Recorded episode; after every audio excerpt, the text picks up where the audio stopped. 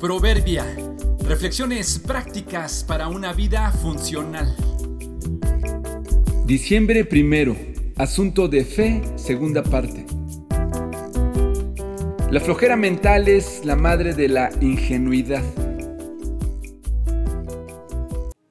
La fe es necesaria para hacer posible la vida aquí y en la eternidad. En un extremo de la creencia suelen querer ubicarse los incrédulos, los que para creer lo que sea, incluida la existencia de Dios, solicitan pruebas y se aseguran de verificar antes de depositar su absoluta confianza. En el otro extremo están los que sencillamente todo lo creen y solemos llamarles ingenuos. Creen todo lo que les dicen sin tomarse el tiempo para intentar verificar. Ejemplo de esto son las noticias falsas o rumores que se esparcen en las redes sociales. Alguien, por alguna razón, quizá en tono de broma o con intención siniestra, inventa un caso o estructura una mentira, la lanza y observa lo que sucede. Los que son ingenuos la toman y la dan por un hecho. Se supondría que una vez que un rumor o noticia falsa se esparce, se podría detener contrastándolo con la verdad pero está comprobado que cuando el rumor se ha extendido, incluso la verdad lo hace todavía mucho más creíble.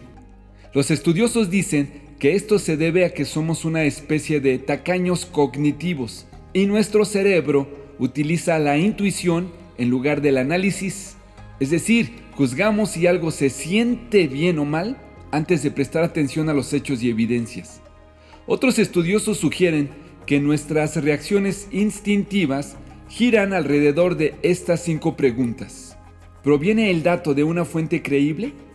¿Otras personas creen en él? ¿Hay suficiente evidencia para apoyarlo? ¿Es compatible con lo que creo? ¿Cuenta una buena historia? Parte del problema con la ingenuidad es que nuestras creencias están integradas con nuestros modelos mentales de cómo funciona el mundo.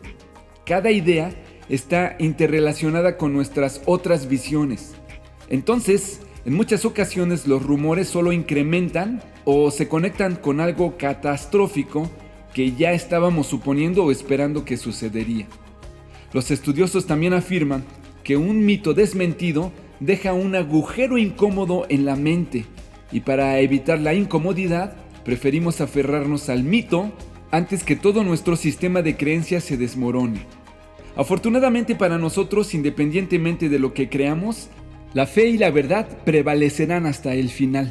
La clave está en no creer todo lo que se nos presenta, independientemente de quién lo diga, y creer no solo lo que te dice tu corazón, sino asegurarte de lo que crees y por qué lo crees.